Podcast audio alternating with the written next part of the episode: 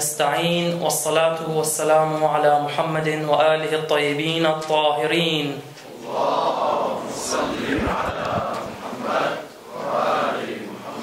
Als allererstes senden wir unsere Beileidsbekundungen dem Imam der Zeit, möge Allah subhanahu wa ta'ala seine Erscheinung beschleunigen, hinsichtlich des Martyriums seines Großvaters Imam al-Jawad a.s.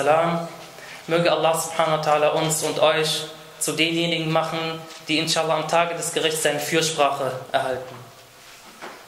Wir haben in der letzten Lektion über die Nafila-Gebete gesprochen.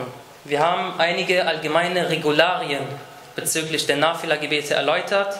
Wir haben beispielsweise gesagt, das Nafila-Gebet kann nur mit der Surah Al-Fatiha verrichtet werden. Eine zweite Surah ist nicht notwendig. Wir haben gesagt, dass der Wudu und die Reinheitsbedingungen dennoch notwendig sind für die Verrichtung der Nafila-Gebete. Wir haben gesagt, dass die Nafila-Gebete nicht in der Gemeinschaft verrichtet werden dürfen, also nicht mit der Absicht zum Gemeinschaftsgebet. Und wir haben gesagt, dass es möglich ist, die Nafila-Gebete zu verkürzen. Wir haben da verschiedene äh, Aussagen der Maraja geklärt und vor allem Nafilatul Asr und Nafilatul Maghrib dürfen verkürzt werden. Des Weiteren haben wir uns einem sehr, sehr wichtigen und speziellen Gebet gewidmet, nämlich Salatul Layl. Wir haben gesagt, Salatul Layl hat einen besonderen Rang unter den täglichen Gebeten. Salatul Layl ist das Gebet, worüber Allah subhanahu wa ta'ala sagt, Inna nashi'atal layli hiya ashaddu wat'an wa aqwamu qila. Das Aufstehen in der Nacht hinterlässt einen stärkeren Eindruck und lässt eher die rechten Worte finden. Wir haben gesagt, Salatul Layl besteht aus elf Gebetseinheiten. Zunächst einmal vier mal zwei Gebete, also acht Gebetseinheiten, Nafilatul Layl, einfach viermal wie Salatul Subh quasi beten. Anschließend zwei Rakat, Salatul Shaf, zwei Rakat. Qunut ist hier nicht erwünscht, also Qunut sollte man unterlassen. Und die letzte Rak'a ist Salatul Witr. Das ist nur eine Rak'a und hier ist der Qunut umso empfohlener. Das heißt, hier sollte man erst recht den Qunut machen. Wir haben auch gesagt, dass es möglich ist, Salatul Layl zu verkürzen auf nur Salatul Shafa und Salatul Witr. Wenn jemand die elf Gebetseinheiten nicht verrichten mag, wenn es zu viele für ihn sind, dann kann er nur die zwei Gebete verrichten, weil der Shaitan kommt zu jedem Menschen durch einen anderen Weg. Mal sagt er, ach, die Gebete sind viel zu viel, das machst du doch eh nicht. Oder wenn solche Möglichkeiten existieren, dann kommt der Shaitan zu Menschen und sagt, was betest du jetzt nur die Hälfte, entweder du betest alles oder nicht, aber alles ist zu viel, also machst morgen oder so weiter. Nein, wenn man wirklich zu müde ist, kann man auch nur Salatul Shafa und Salatul Witr beten. Wir haben auch drei allgemeine Grundlagen erläutert, die uns auch in den weiteren Abhandlungen immer verfolgen werden. Die erste Grundlage ist, dass die Mustahab-Gebete im Zweierrhythmus verrichtet werden und dass die Mustahab-Gebete nicht in der Gemeinschaft verrichtet werden und dass der Qunut, also Dua in der zweiten Raka, eine empfohlene Angelegenheit ist und nicht verpflichtend. Doch nun stellen wir uns die Frage, wann haben wir die Gebete zu verrichten? Wann beten wir die verpflichtenden täglichen Gebete und wann beten wir die empfohlenen täglichen Nafila-Gebete? Wie sind die Zeiten? Und wir möchten inshallah in dieser Unterrichtseinheit heute zunächst die Basis und das Fundament für diese Abhandlungen bilden, damit wir inshallah nächstes Mal detaillierter und tiefer in diese Sachen einsteigen können. Denn die Zeiten der Gebete, da werdet ihr sehen, da gibt es sehr, sehr viele Sachen darüber zu berichten. Und inshallah werden wir das dann nächste Woche weiter vertiefen.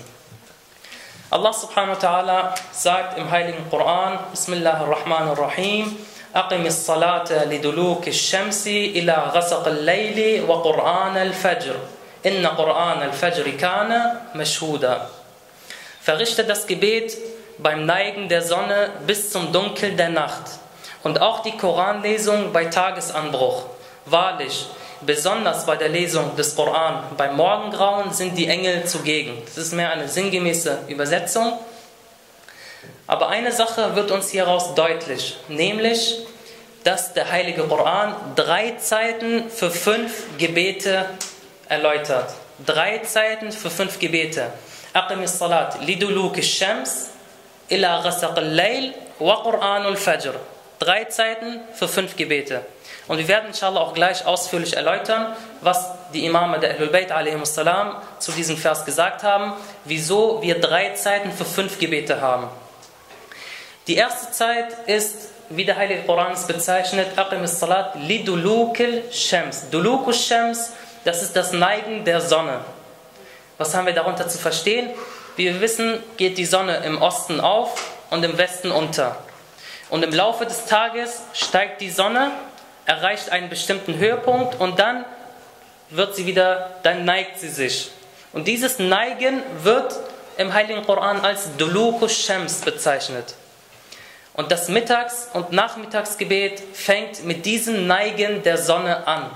Das heißt, sobald die Sonne ihren Höchststand erreicht und nicht mehr weiter steigt, sondern nur noch sinkt, ab diesem Zeitpunkt fängt das Mittags- und Nachmittagsgebet an. Also die Zeiten für diese beiden Gebete.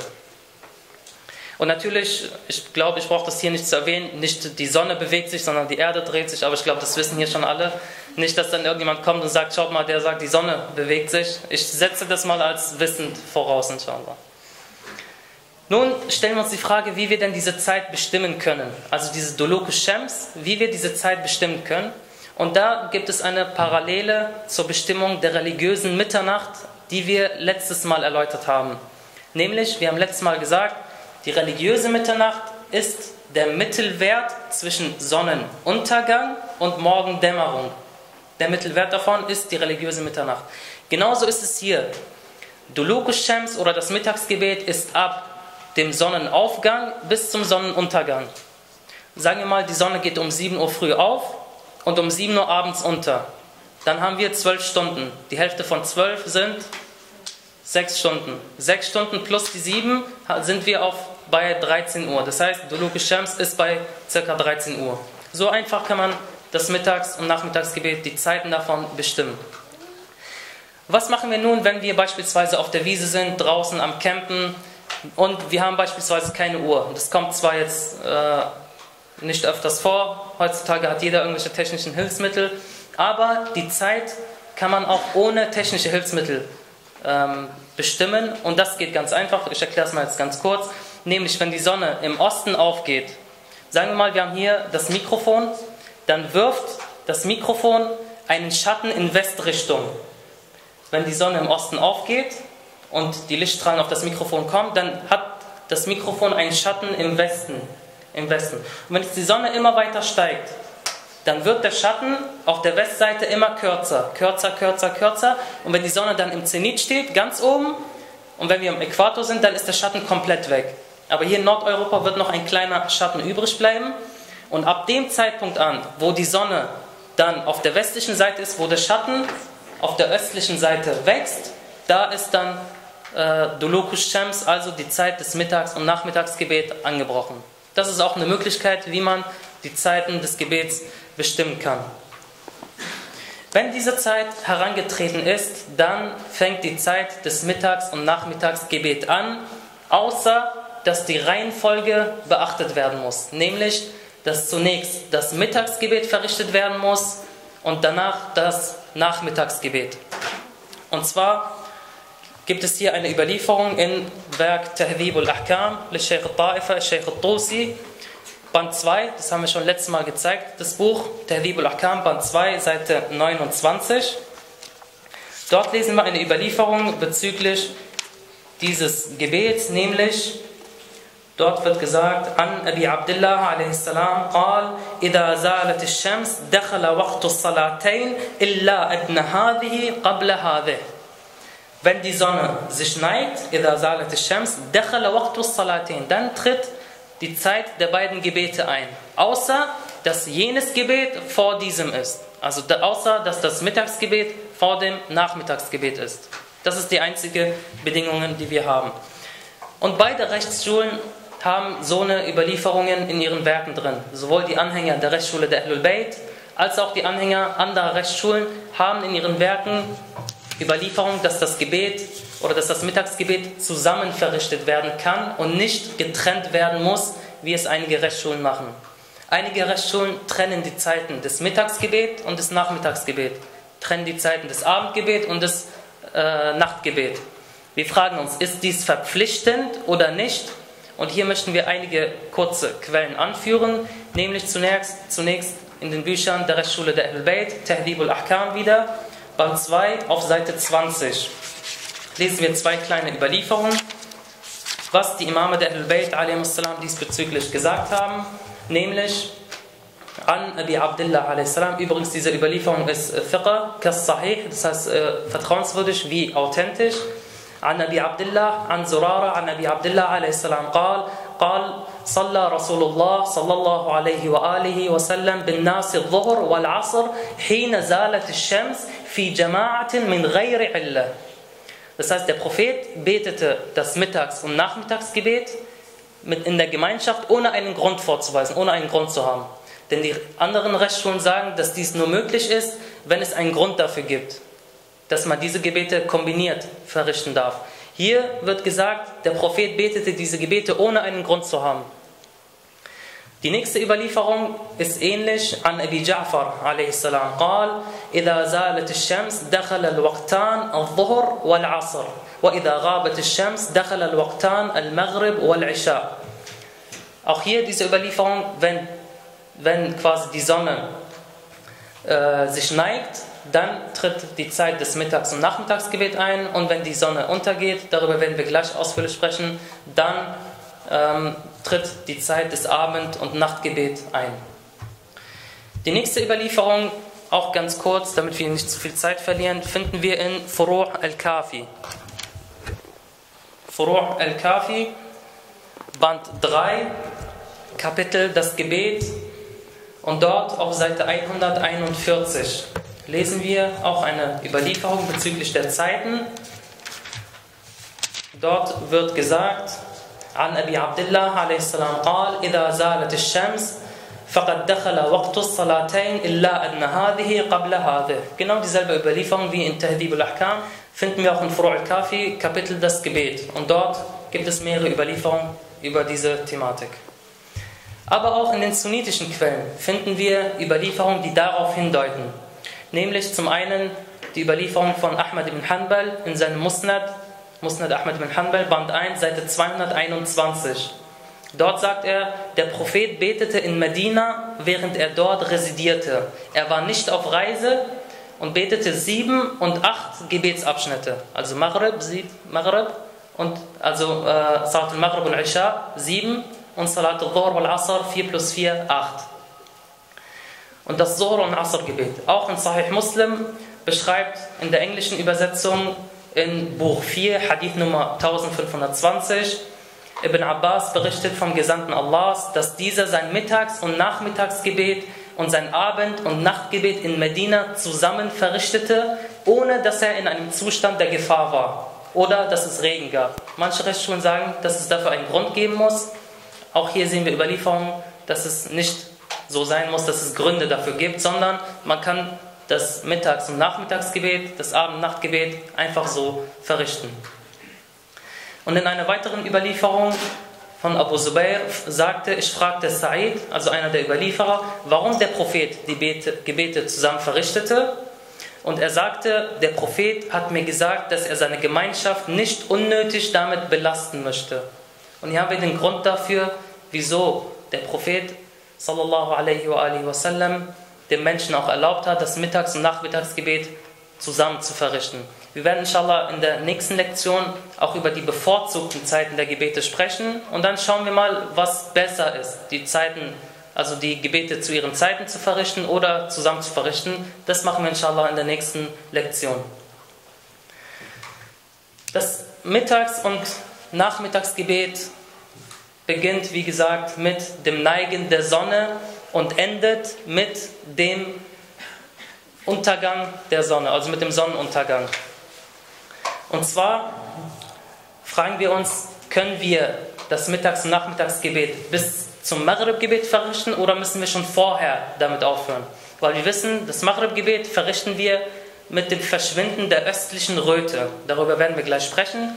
Hier stellen wir uns die Frage, das Mittags- und Nachmittagsgebet, können wir das beten bis zu dem Verschwinden der östlichen Röte oder nur bis zum Untergang der Sonne, bis zum Sonnenuntergang? Ein Gelehrter, der sagt, dass man bis zum Untergang der Sonne das Gebet verrichten kann, ist Sayyid Sistani. Hafidullah in seinem Werk Al-Fiqh al-Muyassar des Sayyid Sistani, das Buch haben wir letztes Mal schon vorgestellt. Dort auf Seite 64 äußert er sich dazu und sagt, er sagt, وَالْأَحْوَطُ لُزُومًا عَدَمْ تَأْخِيرِ صَلَاةِ الظُّهْرَيْنِ إِلَى سُقُوطِ قُرْصِ الشَّمْسِ Es ist eine verpflichtende Vorsichtsmaßnahme, dass wir das Gebet, also das Mittags- und Nachmittagsgebet, nicht über den Untergang der Sonne hinauszögern. Das heißt, bis zum Untergang der Sonne sollten wir dieses Gebet verrichten. Sayyid Ali al-Khamenei hat seit kurzem auch ebenfalls diese Meinung. Er sieht es als verpflichtende Vorsichtsmaßnahme, die Gebete bis zum Sonnenuntergang zu verrichten. Also nicht bis zu den Zeiten der Maghrib-Gebete, sondern etwas davor, wo die Sonne untergeht. Und ebenfalls Sayyid Kamal al-Haidari in seinem Werk Al-Fatawa al-Fiqhiyya auf Seite 263 schreibt er ebenfalls, dass das Gebet nur bis zum Untergang der Sonne verrichtet werden darf. Und zwar sagt er, يستمر وقت صلاة العصر إلى غروب الشمس أي سقوط قرص الشمس لا أكثر من ذلك Das Mittags- und Nachmittagsgebet äh, zieht sich hinaus bis zum Untergang der Sonnenkugel, nicht mehr als das. Okay? Das heißt, die Mittags- und Nachmittagsgebete dürfen nur bis zum Untergang der Sonnenkugel verrichtet werden und nicht bis zum Verschwinden der östlichen Röte. Nun stellen wir uns aber die Frage, wenn das Gebet nur noch drei, vier Minuten hat, bis es zu Ende ist. Und ich bin gerade von der Arbeit beispielsweise gekommen oder hatte zu lange Uni, zu lange Schule und habe, bin jetzt gerade nach Hause gekommen und möchte das Mittags- und Nachmittagsgebet verrichten. Ich habe aber nur noch drei Minuten bis zum Sonnenuntergang. Was mache ich in diesem Fall? Bete ich zuerst das Mittagsgebet und danach das Nachmittagsgebet oder muss ich was anderes machen?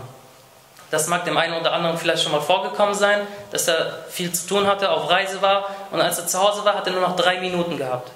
Und in dem Fall sagen die Gelehrten, hier ist die Zeit des Mittagsgebets schon vorbei.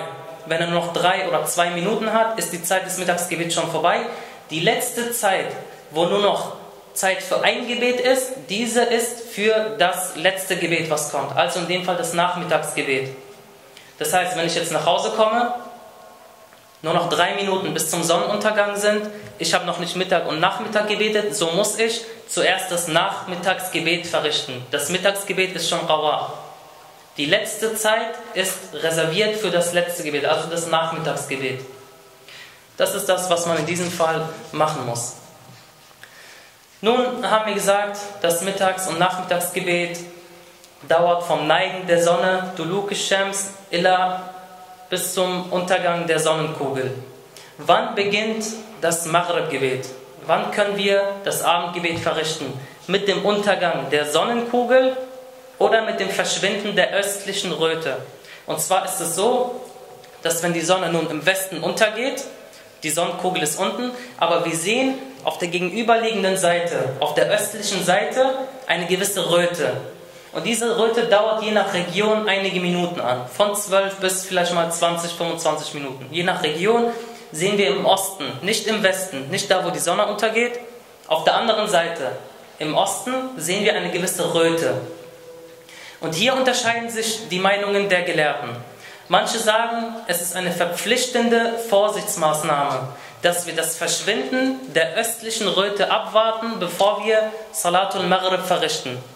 Andere Gelehrte sagen nein, es reicht aus, wenn die Sonnenkugel unten ist, dann können wir das Abendgebet schon verrichten. Diese Meinung vertritt beispielsweise Samahat Ayatollah al-Sayyid Fadlullah auf also in seinem Werk Al-Masail al-Fiqhiyya al-Ibadat auf Seite 199 wird er bezüglich dieser Thematik gefragt und seine Antwort ist ganz deutlich. Auf Seite 199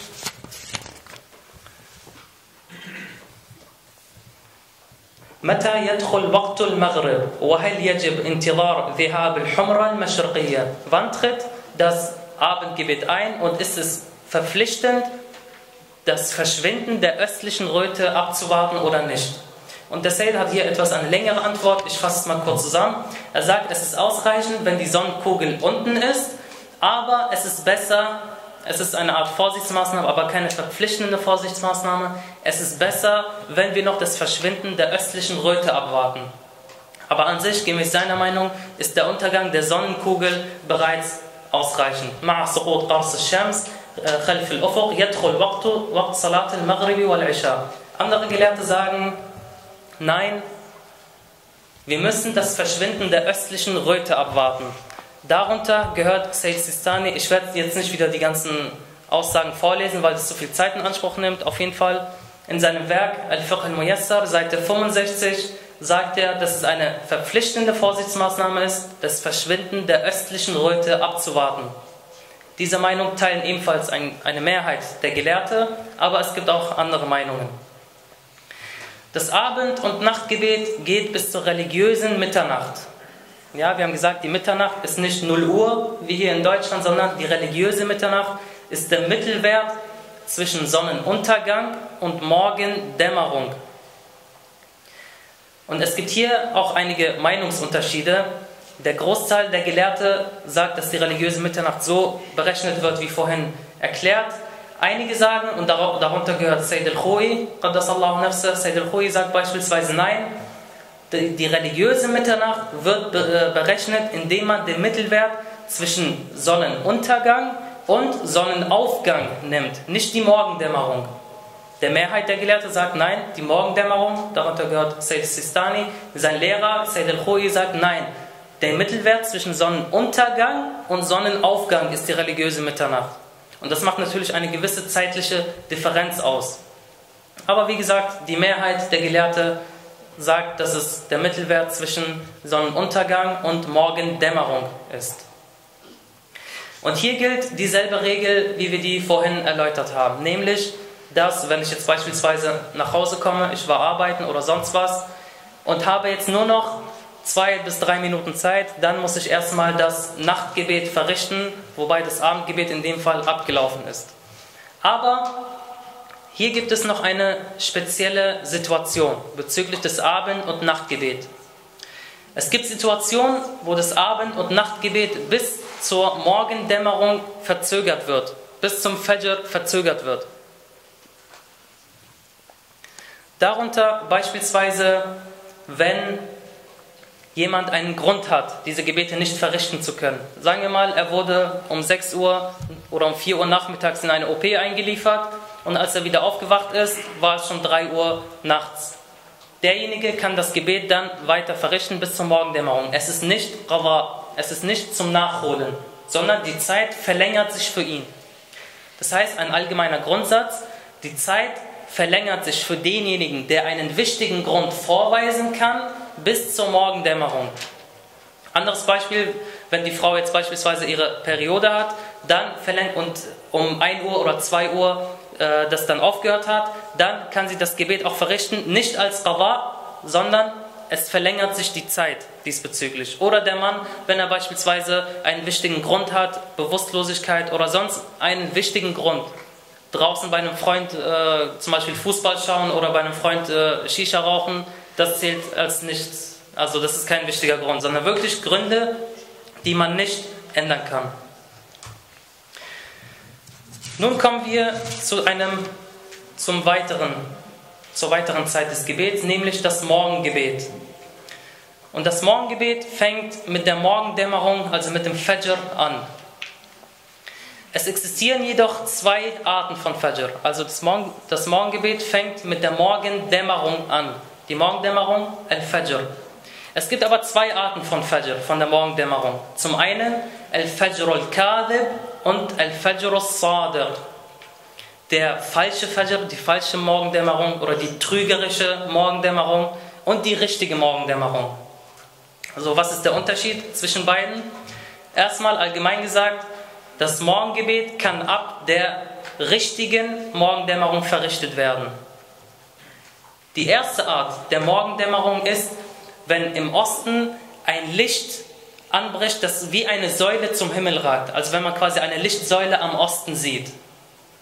Wenn man am Osten, also wenn, wenn es irgendwo ganz dunkel ist, keine Stadt in der Nähe ist, wo man alles sehen kann, dann sieht man kurz vor, dem, kurz vor der Morgendämmerung ein weißes Licht, das wie, das wie eine Säule vom Horizont zum Himmel ragt.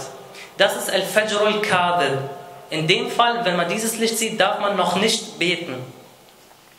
Das Gebet ist circa 15 bis 20 Minuten danach, nämlich wenn am östlichen Horizont ein weißer Faden oder eine weiße Lichtbalken horizontal gesehen wird. Das ist der wahrhaftige Fajr. Ich wiederhole nochmal, als Fajr existieren zwei Möglichkeiten, Fajr al-Kadib und Fajr al-Sadiq. Der falsche Fajr ist, wenn eine Lichtsäule vom Osten gegen den Himmel quasi erscheint. Und Fajr al-Sadiq ist, wenn dieses Licht horizontal gesehen wird, nicht vertikal. Vertikal ist falsch, horizontal ist der richtige Fajr, nämlich Al-Fajr al-Sadiq. Und dieser ist ungefähr 15 bis 20 Minuten nach Fajr al-Kadib. Und darin darf man äh, das Morgengebet dann verrichten. Und Allah subhanahu wa ta'ala sagt im Heiligen Koran, Hatta yatabayyana lakumul khaytul abyadu min al khaytul aswadu min al fajr.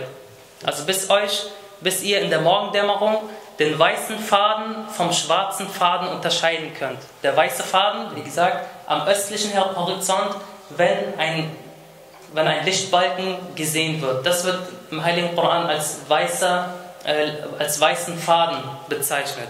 Und wenn dies erkannt wird, dann darf man Salatul Fajr beten.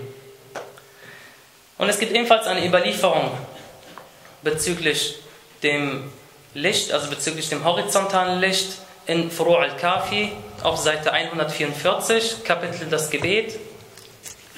Dort wird genau diese Tatsache erläutert, nämlich jemand schreibt einen Brief an Abu Ja'far al-Thani also Imam al-Jawad und er fragt ihn dort, er fragt, dass seine Anhänger, also die Anhänger des Imams, sich uneinig sind, wann das Morgengebet beginnt.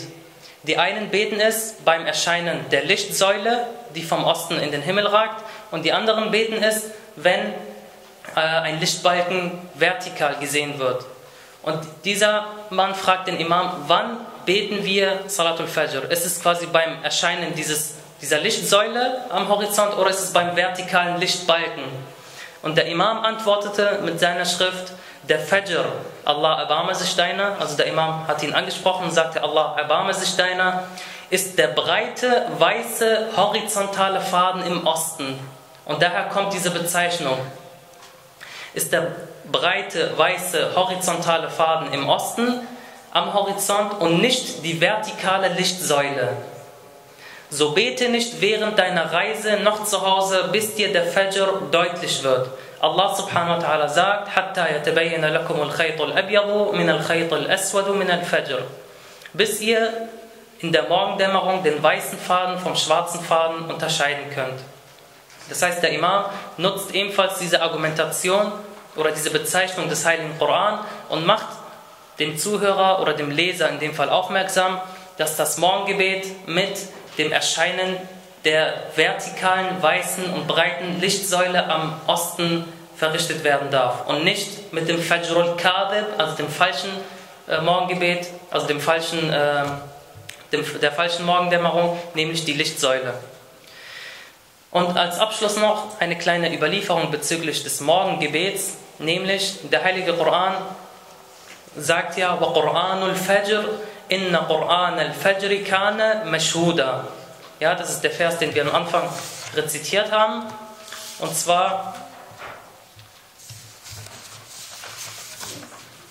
und zwar, wahrlich, besonders bei der Lesung des Koran, beim Morgengrauen sind die Engel zugegen. Was bedeutet das? Was bezeugt quasi das Morgengebet? Und hier lesen wir eine Überlieferung in Furu' al-Kafi, Seite 144, Nummer 2, also Überlieferung Nummer 2, worin gesagt wird, قلت لأبي عبد الله عليه السلام أخبرني بأفضل المواقيت في صلاة الفجر.